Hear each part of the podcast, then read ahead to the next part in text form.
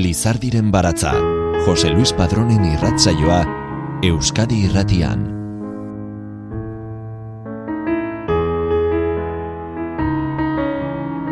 Gabon guztioi, ongi etorri Lizardiren baratzaren irratzaio berri honetara.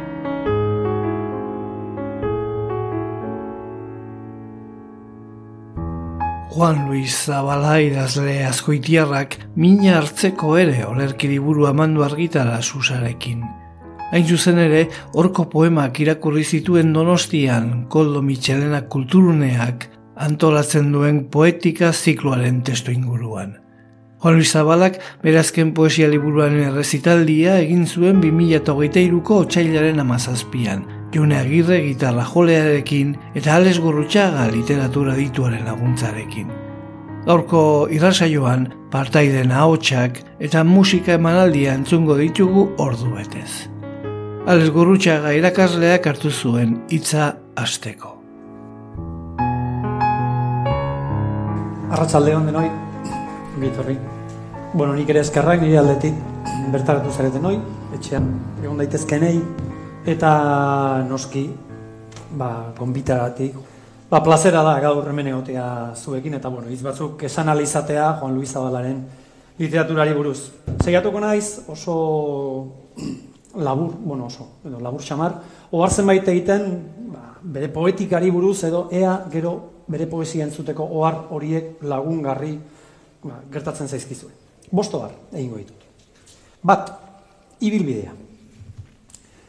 Badago jendea poesia gauza arrarotzat daukana, lotzen diena inspirazioari, musei eta alakoei. Are gehiago, gaizto jarrizkero esango nuke, badago, badaudela idazleak, irudi horri etekina ateratzen diotenak. Ilusio horrek, ilusio faltsu horrek, baina talka egiten du Juan Luis Zabalaren poetikarekin.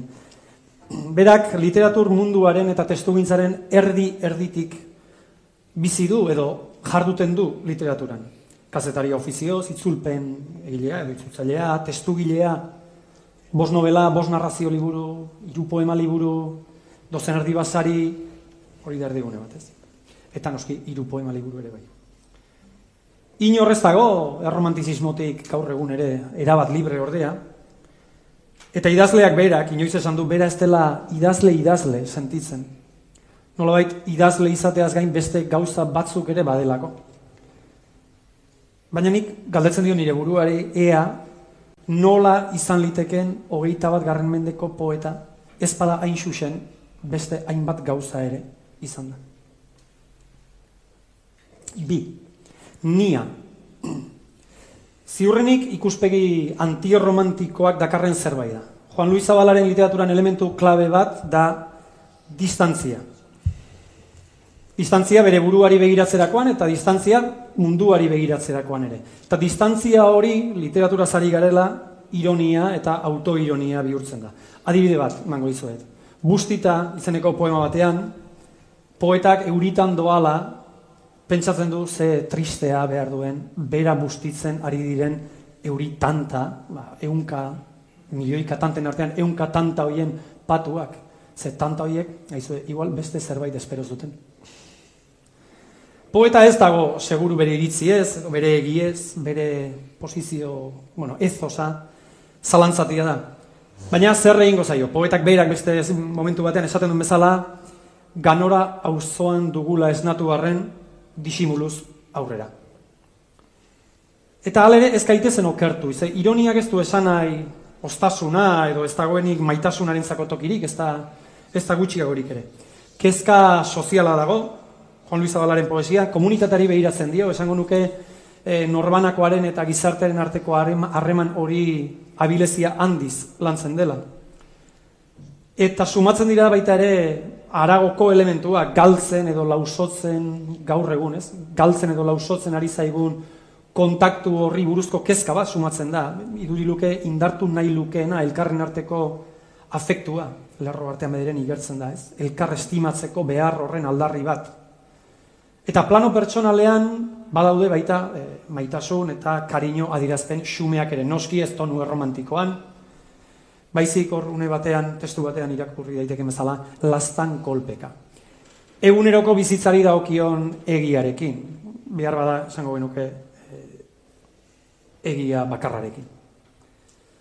Labur esan da, ni poetiko horren koktelaren osagaiak nire ustez izango liateke desengainu koskor bat, ironia txorrotada bat, umore dosi justua, eta nola ez, melankolia goxo punta bat. Hiru, denbora. Nire ustez, hasierako poemetan, eta utxian atza poema liburuan, eta baino presenteago dago orain, adinaren gaia. Adinaren kontzientzia zaleratzen da, hoi bezala, ba, ironiaz eta umore fin puntuekin. Poeta galdetzen du honenak eman daote dagoen, eta bere artean petsatzen du urliak eta sandiak behar bada hilda behar dutela igual. Eta adina ez da neurtzen nobleziaz erakusten den jakinduria edo alako zerbaitetan, baizik izan gaitezen zintzoak ezurretako minean, ezurren mintzoan. Eta adinaren kontzientzia azaleratzen den enean, pizten da alaber aurtzaroaren irudia. Aipatu lehen melankolia printza hori, esango nuke badagoela puntu bat. Aspaldiko irudiak datozkio poetari, eta lerro artean sumatzen dugu iragan hartatik gaur irauten duena. Askotan hitz bat nahikoa da, eta nahikoa zaigu, iraganeko irudi haiek kolorea, arkazki zarraiek kolorea hartu dezaten. Esan nuke oso interesgarria dela, mina hartzeko ere liburuan, izkerak, bereziki etxeko izkerak, hartzen duen garrantzia, gogorazten dit Natalia Ginsburgek lesiko familiare deitzen zuen ura. Lotarakoan esaten diren hitzak, amari entzuten genizkion esapideak. Hoiek nonbait gelitzen zaizkigu hor, ez dakit non, baina nonbait daramatzagu gordeta. Eta batzutan hitz horiek nahikoa dira, eh, berriz ere itzuli nahi izan dezagun, eta poetak ere batzuetan ematen du nahi lukeela, itzuli hitzaien magalera, hitzezko abia haietara. Lau, hizkuntza. Eta hizkuntza zentzu bietan.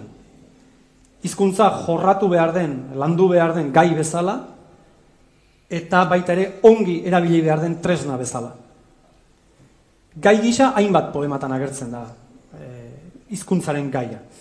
Juan Luis Zabalaren lana ezagutzen duzuenok badakizue, nik bezain ongi bere kezketako bat dela Eta uste dut, ados egon gaitezkela esaten badut, Euskalaren auzian azken urteetan, irakurri edo entzun dugun, iritzi edo ikuspegi inteligentenetako bat dela bere.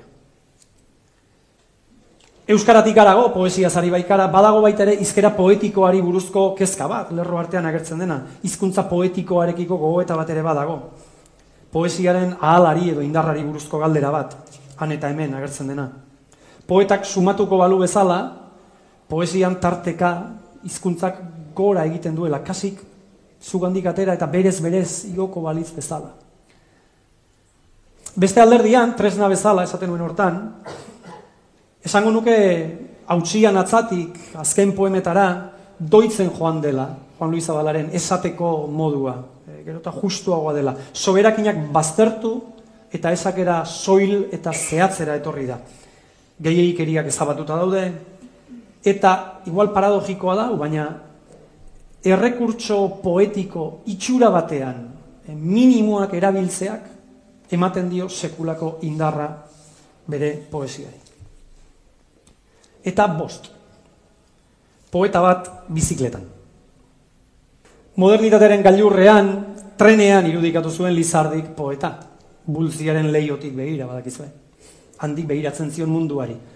Koldo izagirrek, aspaldi ez dela, eh, Apolineren sur le pont Mirabeau poema inspiratuta, sur le pont du Cursal marrastu zuen Ramon Saizar Vitoria, hau da, kursaleko zubian paseoan, oinez, noski, imaginatzen zuen, dotoreziaz promenatuz, ze ala dagokio erdiguneari, edo city centerari, esan marko benuke gaur egun. Beste bat da, zabalaren poesiaren espazioa, Berak idatzia da, azken espaloien muturretan, kaleek izenak galtzen dituzteneko muga zehaztu gabekoetan. Hor kokatzen da poeta. Bera mintzo, irizati basak, mendi puska narratsak, elkarketa puntu antzua. Eta espazioa bezala, beste bat da zabalaren ibilia ere. Bizikletan doa, poeta. Norbaitek esango du, edo aipadezake inork, anti-epika. Baliteke, esaldi nire ustez oso sugerente batean, esaten du lokatza naiz eta lokatza nahi. Baina kaso zehatzagoak izango ginateke, antiepika baino, aipatuko ba genu egun nerokotasunaren epika, lilurari gabea, gaurkotasun erabatekoan bizi dena. Dagokiona sukaldeko eskutrapu bati. Eguneroko bizitzaren utopia eta eguneroko bizitzan dagoen eta bilatu behar den bizi indarra. Izan ere, mundu garaikideko eroien Ulises eta Antigonen peripeziak ez dira exametro daktilikoetan kantatzen. Haien karroak, edo eroi hauen karroak, ez dira urrezkoak, supermerkatuetakoak dira. Eroiak bakarrik sentitzen dira, pasillo argitu egietan, zuri egietan.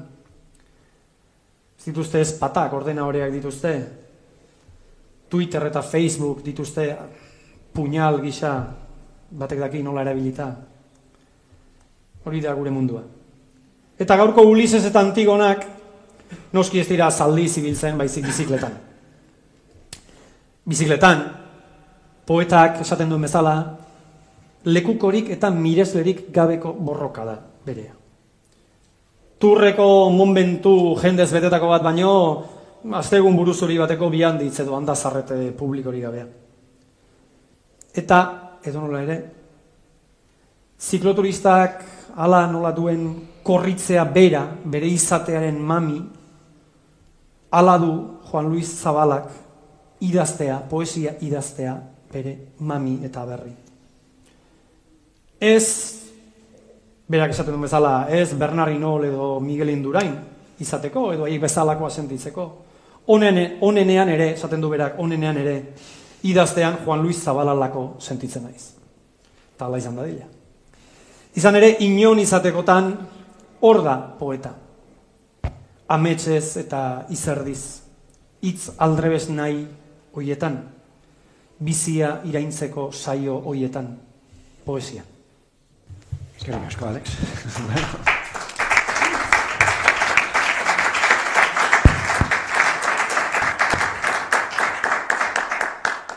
bueno, Gabon, eskerrik asko, etorri zaten guztioi, eskerrik asko antolatzaileei, eskerrik asko Alexi ere, bere hitzengatik. Ni beti esaten dut literatur kritikoek fikzioa egiten dutela, eta nire buruzko fikziorik Egiazkoenak ez, gezurtienak ere ez, baina, bueno, e, ez dakit, ederrenak Alexek egin ditu orain arte, eta segi dezala horrela, eta eskerrik asko, e, itzoien gatik, e, zerbait sentiera zinaute, eta ez da gutxi. Bueno, aste honetan, irratian Pablo Neruda lenitzak entzun ditugu, notizia izan da, Eta entzuten nuen bakoitzan pentsatzen nuen, eta nik ere poesia rezitatu behar dut. Bueno, nik ez naiz Pablo Neruda, ez da gutxe horik ere. Baina, bueno, saiatuko naiz nire poema batzuk errezitatzen hemen, eta ea zer iruditzen zaizuen. E, poema gehienak, e, azkenekoa izan ezik, e, min hartzeko ere liburutik, liburukoak dira. Eta lehenengoa da, baizuk ere, alesek esan duen bezala, ba, badago, badago liburu honetan, e, hortzarako hitzen inguruko kezka bat, berreskurapen bat, eta, bueno, ez dakit gaur egun formula horiek erabiltzen diren ondoloin bai, baina ez dakit erantzuna baizuke izaten dan, edo beste bat izaten dan etxe gehienetan, bueno, euskeraz egiten den etxeetan, gurean horrela zan behintzat. baizuk ere, ondolo egin esaten zidan, baizuk ere erantzuten nion. Bakarri geratzen nintzen ilunpean, baina argi zein lagun premiari gabe. Banekien hori etzela betiko, betiko tuta sentitzen nuen ordea. Ondolo egin esaten zidan, baizuk ere erantzuten nion. Itzesko abia txikia egiten genuen gauero, eta ederki asko kabitzen ginen. Horren hildotik, lotarakoan poema, hau ere haurtzarari lotua eta nire txikitako geografia agertzen da, baita ere, bai hitzak eta bai geografia. Lotarakoan, argixe hemen dau, egiten nuen umetan, eta jaikitakoan, almortzau, bebarrun hasten zen atzerria. Aldi luzea zen arratsaldea, bizitza oso batu da, eta oso urruti zeuden itzali, kosaldu eta eskaratza. Urruti zegoen, ja iru kilometro, urrategiko erbita txiki txuria ere, urrutiago azpeitia, ergoi bar, zumarraga. Orain dena dago gertu, beldurgarri gertu, bai txikia mundu gero eta txikiago hau. Umetako hitzaiek izan ezik. Laburregia da arratsalde hau, laburregia hau da osoa, eta neu naiz batez ere labur, beldurgarri labur, gero eta laburrago, hitzaien magalera itzultzeko. Eta hirugarrena, txanda honetako hirugarrena, eskutrapua, alesek ere aipatu du, eskutrapuarena, eskutrapuaren epika, eta ni ere, gero eta gehiago gogoratzen naiz, txetik kanpo nagoenean eskutrapuaz eskutrapoaren nostalgia izateraino. Eskutrapua, unkitu ninduen harriko eskorra laudatu zuen poetak. Izan da haren antzera koilarari eta patatari begiratu, begiratutakorik ere. Eskutrapoari begira gogoratu nahi zoietaz, dilema dat buruan, garbitzera bota, ala erabiltzen jarraitu. Epikoa iruditu zait orduan, eskuarteko ial narrastua, hain leial, hain etxeko, hain geurantzeko, hain geu, lekukorik eta mirezari gabeko borroka eten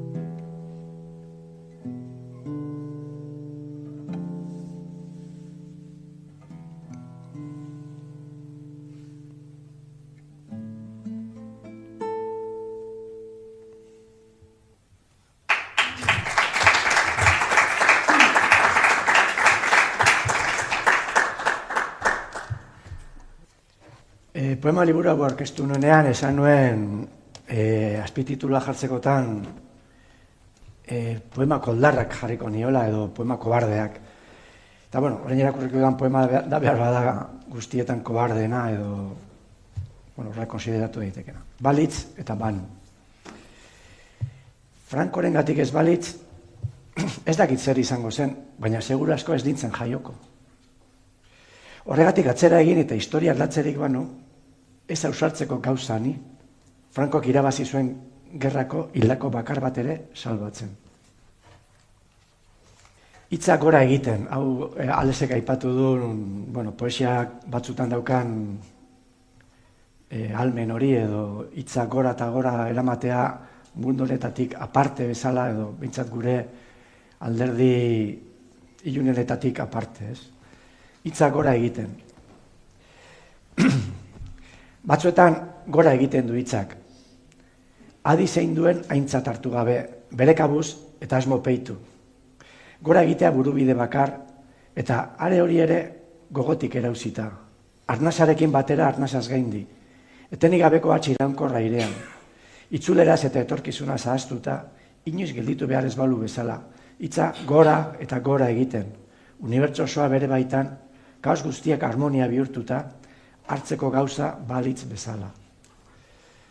Eta e, aldi honetako azkena, pasatu duen okerrena. Pasatu duen okerrena. Lasai egon nagon, pasatu duen okerrena. Edo hori pentsasezakenago behintzat. Latza izan duen, baina etorreko ditu nuen hobeak. Joango gaitun berriz ere hortik zehar, auskalo nora, auskalo zeren bila. Baina posik handiena, lekarren onduan gaudela sentituta begiak parrez umetuta, eta orduan ere tarteka gogoratuko gaituen gertatu denaz, sufritu dugun denarekin, hartu dugun kolpe mordoarekin, baina eguzkiari gure gorputz barura sartzen lagako zionago. Eta berak nahi ez badu eskatu, eta erregutu ere bai barri zen eskero, alamena eman. Barura eta barura zar dadin, alduen lekurik barrukoen eraino, gau ere barru barrutik eguzki bihurtu arte. Eta eguzki izango gaitu orduan une batez, orain gezurra ematen badu ere, ezurrak mela-mela eginda laga dizkigun zaparra da beldurgarri honen ondoren.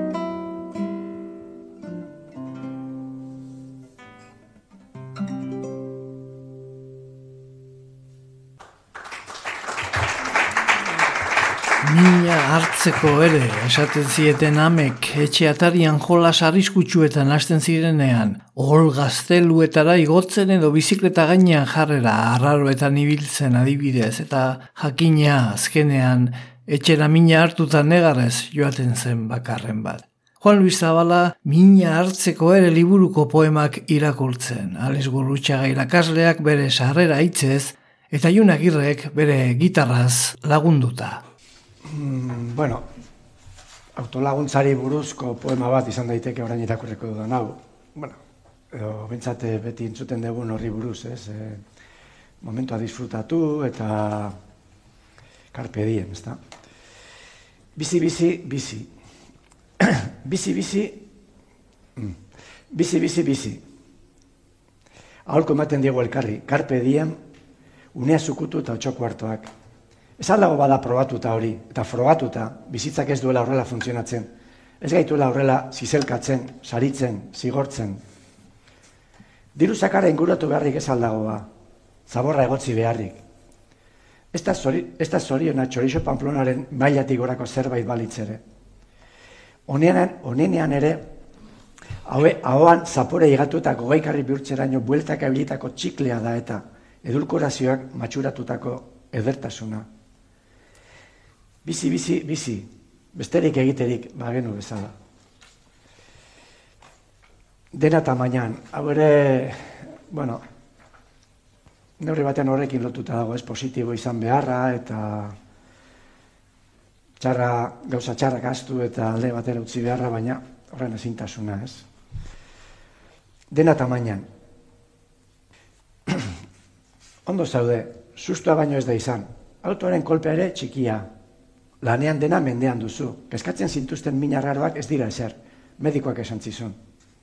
Etxan ere dena ondo. Ez arazori gabe, baina betiko martxan. Hildakoak ere neurrian, neurrian astuak, neurrian gogoratuak. Munduan albiste honak gutxi, baina ez gaude gerran ere. Bueno, hau, lehen esan nuen, eh? lehen edatzen.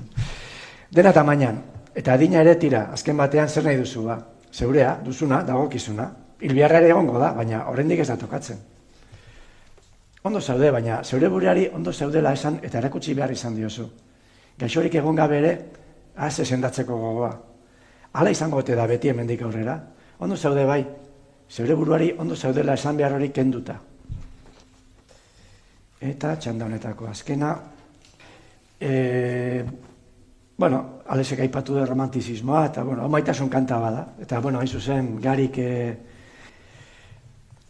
kantu bat egin du, kantu e, poema honekin. E, bueno, gainera, inoiz, inoiz egin ez duen gauza bat egin nuen e, poema honekin, eta da, kantari bati eman kantu bat egiteko. Bueno, e, gariren kasua berezia da, ze, mm, bueno, Jose Luis Padronek ere ondo dakien bezala, ba, oso eskerra honekoa da bere poetekin, o bere, bere, bere kantuak egiten dituztenekin. Eta, bueno, irratean entzun nuen elkarrizketa bat, eta, bueno, bere meko tonu tristean sumatu nun. Eta, esan bezala inoiz egin ez nuena, eta segurasko, segurasko berriz egingo ez dudana egin nuen, ez? Kantari bati nire poema bat eskaini kantu egiteko. Eta, bueno, ba, e, gauza kondo atera ziren, e, eta kantu bat egin zuen. Zerua deitzen dio bera kantuari, e, poema da zeru zerukoa. Zeru zerukoa zara, zeruko zoru da zure azpian izara.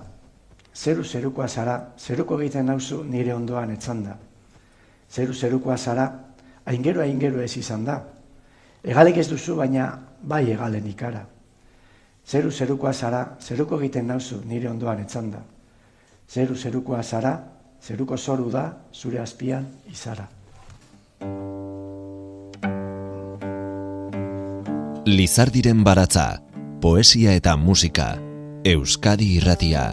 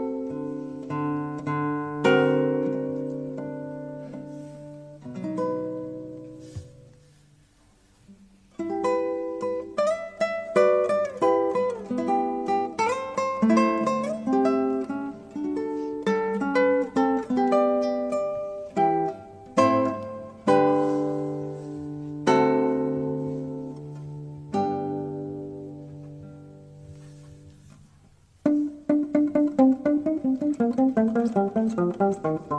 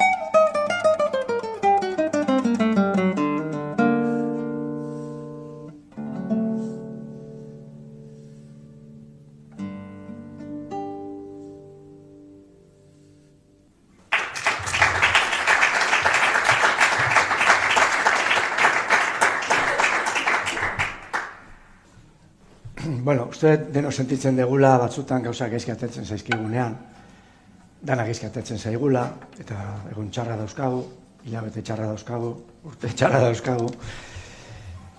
Eta, bueno, oso sentimentu gizatiarra da, askoitiko, bueno, nimitzat askoitin ezautu dan espresio batek adierazten duna, ez? Ez dut bat buena egiten. E, bueno, hori askotan erabiltzen da, beste bati esateko, ba, zertan asmatzen ez duenean, ez dek bat buena egiten motel. Baina norberak bere buruari ere esaten dio, eta nire bintzat askotan gertatzen zait hori nire burua horrela tratatzea edo horrela ikustea, ez? E, bat buena egingo ez banu bezala. Ez dut bat buena egiten. Pelot, pelotatik datorren esaldi bada, ez dakitu lertzen dan, e, buena eginda, pues pelotari ondo eman. Eta txapa gainetik eta koltsoen azpitik jo, eta bote ez dezala eman, kanpoan, ez da? Eta bat buena ez egitea da, pues, bat ez asmatzea. Ez dut bat buena egiten. Zukalde lanetan, beti izan naiz traketza, ez dut bat buena egiten. Ezin izaten dut asmatu, noiz arte utzi zutan egosten edo frigitzen jarritakoa. Urkoaren harremanetan, ez dut inoiz ikasi, ez dut bat buena egiten. Zukaldean bezala nabil beti, beroaren neurri egokia zein den asmatu ezin da. Idazterakoan ere, hartzen ari zara noski, ez dut bat buena egiten. Zeuk esan beharko didazu, ustezko poema hau hotzegi edo kiskalita zerbitzatu dizudan. Mm. Urrengo biek ere oso lotuta daude, bueno, ez dakit haurtzaroarekin, askoitirekin, askoitiko izkerarekin, eta bar. Han asko esaten da, pau erdana pau. Pagatu behar dana pagatu. Da alako esaldi bat esaten duna, bueno, egin beharreko egingo dugu, pau erduna pau. Eta, asko esaten da baita ere, pakian dauna, pakian utzi, pakian laga. Pakin dauna, pakin la. Pagatu behar dena pagatu. Pagatu behar dena pagatu, eta pakian dagoena, pakian laga. Guk, bakean, edo gerran berdin dio, dagoena gure, bakean lagatzen dugun bezala. Bi kontxinak garbi horietara etorri da Arimader askoren gaztetako antikapitalismoa. Ez galdetu nola dakidan, pakean dagoena, pakean laga mesedez, pagatu behar duduna, pagatu deteta. Eta hau ere, bueno, askoitiko izkerarekin lotutakoa, zaiatuko nahiz askoitearrez egiten ez dakit, e, batuan dago liburuan, baina, bueno, hau erateatzen zaidan. Etxekinat. Etxekinat eta zaila zeukinat honezkeo ikistie. Nahi ere ezingo niken. Nahi ere ezingo nikin. Eta nahi ere etxekinat nahi deten. Zin dinet esan. Zer den ba esatie, horlako txie, no? eta alaxen atxion. Nahiko niken nahi izetie, eta nahi izetin ahala neure ganatu eta ekin. Edo ala uste dinat benetan, nahiko nukela, baina nukela esan dinat ez detela. Ezin dinat nahi izan, eta ezin sinistu nahi izan da ere, alizango nukenik ere. Eta hola zen atxion, ez nahi bezain ondo, baina gizki ere ez.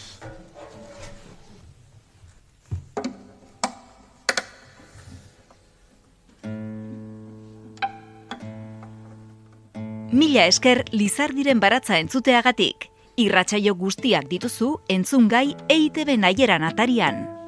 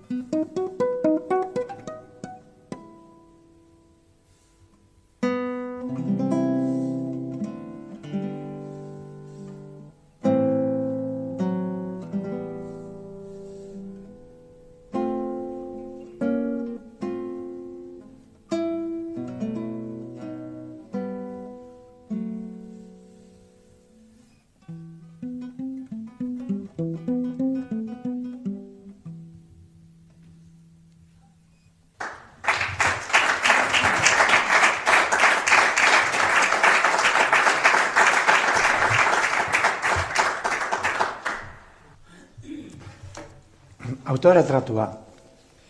Nagia naizenez, lana beltze egiten dut, indarrak ahitu arte, gero alfer, alferkerian lasa egoteko. Errebeldea naizenez, aginduak oro, zuzen betetzen ditut, gero lasai desobeditzeko. Maltzurra naizenez, albezain zintzo jokatzen saiatzen naiz, gero gaiztakerian lasai aritzeko. Eroa naizenez, arrazoiaren, indar, arrazoiaren indarari arretaz begiratzen diot, gero nire soroa lasai bizitzeko. Bakartia naizenez, jendetasunaren arauak zorrotza respetatzen ditut, gero nire, nire baitara lasai, nire baitara lasai egoteko. Berekoia naizenez, urkua zeintzeko almena azkentan taraino zukutzen dut, gero nire burua lasai maitatzeko. Lasai bizinaiaren, lasai bizinaiz, etenik gabeko dardara urdurian bizinaiz. Ibili, ibili eginda. Ibili, ibili eginda, ibilian nintzen denari buruz kezkatu. Ibilian ziren nire kezkak aienatu. Ibilian ninduen atxedenak hartu. Ibilian zitzaidan bizitza indartu. Ibili, ibili eginda, ibilian nuen aberri bihurtu. E, irugarren hau, e, zurren mintzoa, e, erabat astutan neukan poema bada, eta, bueno, ba, resitalde hau prestatzeko, ba, idazra itzaigu asko gustatzen, lehenko idatzitako liburuei, argitaratutako liburutara bueltatzea, ez? Eta holako resitaldietan, pues, lan hori hartu beharra dago, askotan, gogoz kontra, edo, bueno, nahiko kosta egitetan ariketa bada, zeren beti daukazu impresioa, ba, zerbait aldatu ingo zenukela, edo zerbait beldur pixka bat, ez? E, lehen idatzi zenuen hartara bueltatzeko, ez? Eta bitxia da, ze poema hau erabat astutan neukan, eta gainera momentu batean pentsatu dut gauzka ba, gauza bat geizki zegoela, e, akats bat zegoela, baina gero konturatu naiz ez ez, akats hori ez da lakatsa, baizik irakurlea despistatu eta beste nora baita eramateko trikimailu bat, eta erabat astuan neukan, eta neure burua engainatu dut e, diferituan, ez da. Bueno, ez urren mintzoa. Utzi egin behar diozu, korrika egiteari gizona. Ba ez dakizu, ba, medikoak esan bere, mesedegarriagoa dela adibidez, igeri egitea, guretzat batipat, kalte egiten digulako asfaltoren aurkako talka bortitz bortxatuak. Zer ez duzu garela, zer ez duzu zarela. Utzi egin behar diozu laster egiteari gizona. Gure mintzik barnekoetaraino daukazu sartua, uhartuki zein uharkabean bizi izan duzun oro. Bete eta gauzkazu enpo, eta ez gaude da zure apeta txoroen mende bizitzeko. Etzara jabetzen zu garela, etzara jabetzen gu zarela, utzi egin behar diozu laster egiteari gizona. Arrapatu behar zaituena aspaldi da bidean, horretaz jabetua egoteko nahikoa behar zenuke. Barkatu, horretaz jabetua egoteko nahikoa behar zenuke guri kasu pixka bat egitea. Baina laster egitera irteten zara, zer eta erlojoari begira gainera.